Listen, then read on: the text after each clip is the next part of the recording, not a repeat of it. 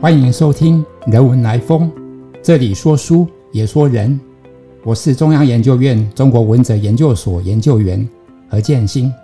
今天很高兴访问美国纽约州立大学 Newport 分校哲学系的杜凯婷教授，Professor David Elstein。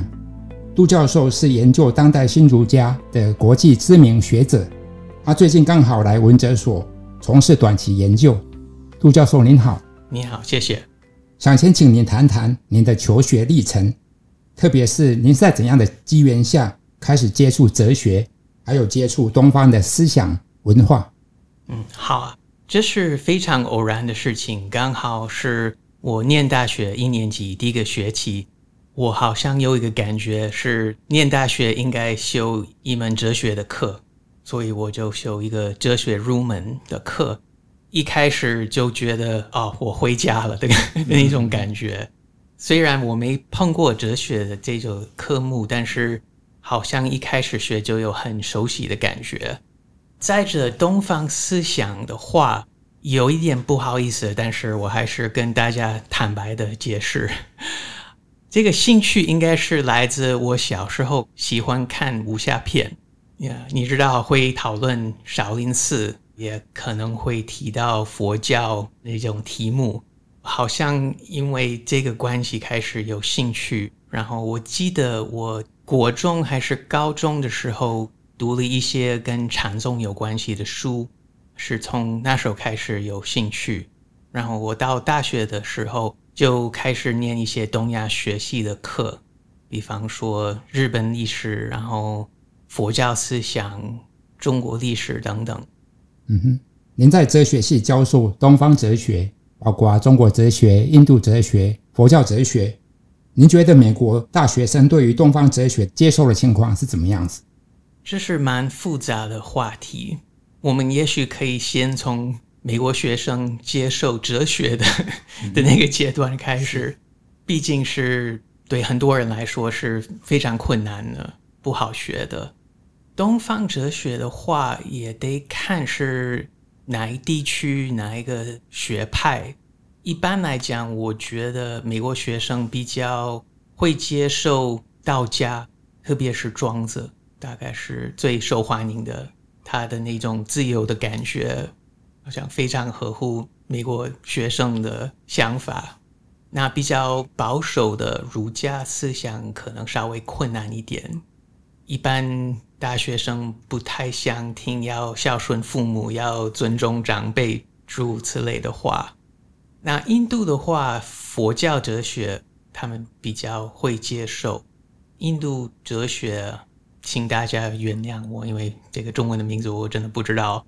但是，比方说 Nyaya、v i s h e s h k a、Vedanta，好像离他们的背景环境太远，不好懂。嗯哼，那杜教授是说。美国学生对于正理学派、圣论派跟很多学派比较不感兴趣，这样子。嗯，谢谢。好，我们知道说您多次来到台湾，那您的夫人也是台湾人，可不可以跟我们分享一下你对于台湾社会的观察啊，或者是有什么比较特殊的生活体验？啊，我第一次来台湾啊，我是大学刚毕业以后，一九九四年，所以已经是蛮久以前。这是第一次，不但第一次来台湾，第一次来亚洲，所以是非常不一样。整个环境、生活方式，真是给我蛮大的震撼。第二次我念研究所的时候，来台湾念了两年的书，那时候开始有比较熟悉的感觉，我语言能力比较好，时间久了认识更多台湾的朋友等等。从那时候开始，我。觉得嗯，这是可以生活的地方。拿到博士以后，偶尔会来做研究，一部分也是因为我太太的关系。时间越久，越觉得这是像我自己的家。台北我觉得很热闹，很好玩，有很多好吃的东西。每次能回来，我觉得很兴奋。那特殊经验，我不知道那。指的是什么样的经验？因为一方面对我来说，任何台湾的事情是蛮特殊的，因为跟美国很不一样。但是话说回来，对我来说，我现在熟悉到不觉得很新鲜的那种程度，所以很难想起来什么很好的例子。嗯嗯，了解。那所以说您是先在美国学习中文，之后来台湾继续学中文这样子？嗯，对，是这样子。我念大学的时候开始念了两年多的中文，然后这是第一次来台湾，那时候教英文为生活，这是第一次我真的在中文的环境中要用中文生存啊，那是我发现蛮困难的。有一个很很小的，但是很明显的让我很挫折的例子是。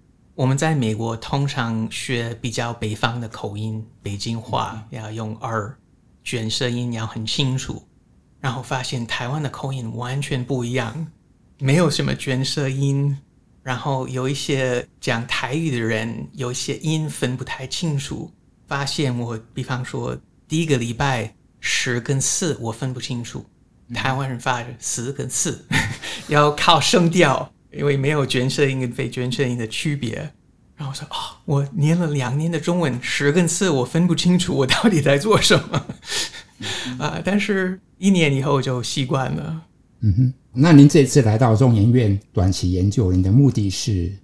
这次主要的目的是史丹福大学的哲学百科全书的一篇论文，他们邀请我写当代儒学的论文，就是我已经。做了一年两年的初步的研究，然后希望在文哲所的期间能把它写完，完成的差不多。了解。您最主要的研究领域是当代新儒家，当初是什么样的一个因缘让你想要研究这个领域？嗯，这也是很偶然的事情。这个兴趣是从大概十五年前，我写一篇论文关于儒家民主思想。那时候主要是要针对一些美国学者的看法，但是我发现美国学术界谈论儒家民主的人都是以先行经典为中心，不这么会看现代我当代中文学术的作品，然后我觉得蛮奇怪。我认为你研究中国的题目，要应该看中国人的想法。所以那时候我开始参考一些台湾大陆学者关于这方面的研究的作品，然后我来台湾去乐学书局，我想很多听众因为会知道这个地方，我拿了刚好拿了一本书，是何信全老师写的《儒家民主思想》，题目我不记得清清楚楚，但是诸如此类的。然后我买了那本书，然后回美国。开始翻，发现哦，这个讲的都是当代儒者的想法，跟我的研究没有很直接的关系，所以我把这本书摆在旁边，不这么读。然后几年以后，开始想要回台湾做长期一点的研究，所以我申请，打算申请文哲所的博士后的学位。我选的题目就是当代儒家的民主政治思想。我的申请被接受，我开始准备。从美国到台湾进行这方面的研究，然后我记得我有何老师的那本书，我觉得啊，那我应该读这本书。这是第一次我碰到牟宗三、唐君毅、徐复观这些学者的民主思想，觉得很不好懂，但是非常有趣。那年我就是专门研究这方面的，特别是牟宗三、徐复观，然后现在文哲所刚退休的李明辉老师的民主思想，然后也。研究一些大陆人的民主思想啊，变成我的第一本书。那就一个外国人来讲，你觉得说你来研究当代新儒家可能的困难是什么？嗯，这个我可以说很多，因为困难非常多。第一是这些人，特别是第二代的那些，写了很多很多的书，就光是其中一个人的全集，大概要有三十次。我一辈子读不完，这跟研究先秦的哲学截然不同。先秦我们的文献很少，不好读，因为都是文言文。但是有一本，你研究当代儒家要读很多，不能靠一本，都要看原文。这是第一点。第二点，你真的要动进这些现代的儒者的想法，最好了解中国思想史从先秦到现在所有的儒家、道家、佛家的思想，因为他们会参考所有的。再者，最好要了解德国的观念论，特别是康德跟黑格尔，也包括海德格那些后来的德国学者。这些人的学术成就我非常佩服啊，因为我做不到，我我没有时间读那么多，所以这是第二点，是你真的要了解他们，应该对他们参考的东西有某一种熟悉度啊，这也不容易。第三，语言，特别是牟宗三跟唐玄尼先生，他们的文笔非常特别。喜欢创造自己的词，或者引用一些中国哲学史中的词，但是用法很不一样，意思很不一样。然后也要了解他们用什么翻译来的词，从英文、从德文来的词，但是也要看他们怎么应用，因为意思也有点不一样。然后就用那种文言文、白话文掺杂的那种文笔，对我来说不好读。嗯，了解。那虽然说困难，但是这样的研究应该是相当有意义跟价值吧？嗯，我应该让别人说有什么价值，我太谦逊。但是对我来说是非常有趣，因为有这种挑战，要了解中国哲学史的很多的资料。我以前对黑格尔没有多少的了解啊，但是我看他们，特别是唐君尼以后，我觉得啊，那。应该进一步的看一些关于黑格尔的东西，所以也会促进我自己的学术的发展。我我觉得这是很好的一种成果。然后我也认为题目有它的重要性。然后在西方研究这方面的人很少，美国大概不到十个真的会做这方面的研究，欧洲多一些。现在没有多少一本，如果要读这些东西。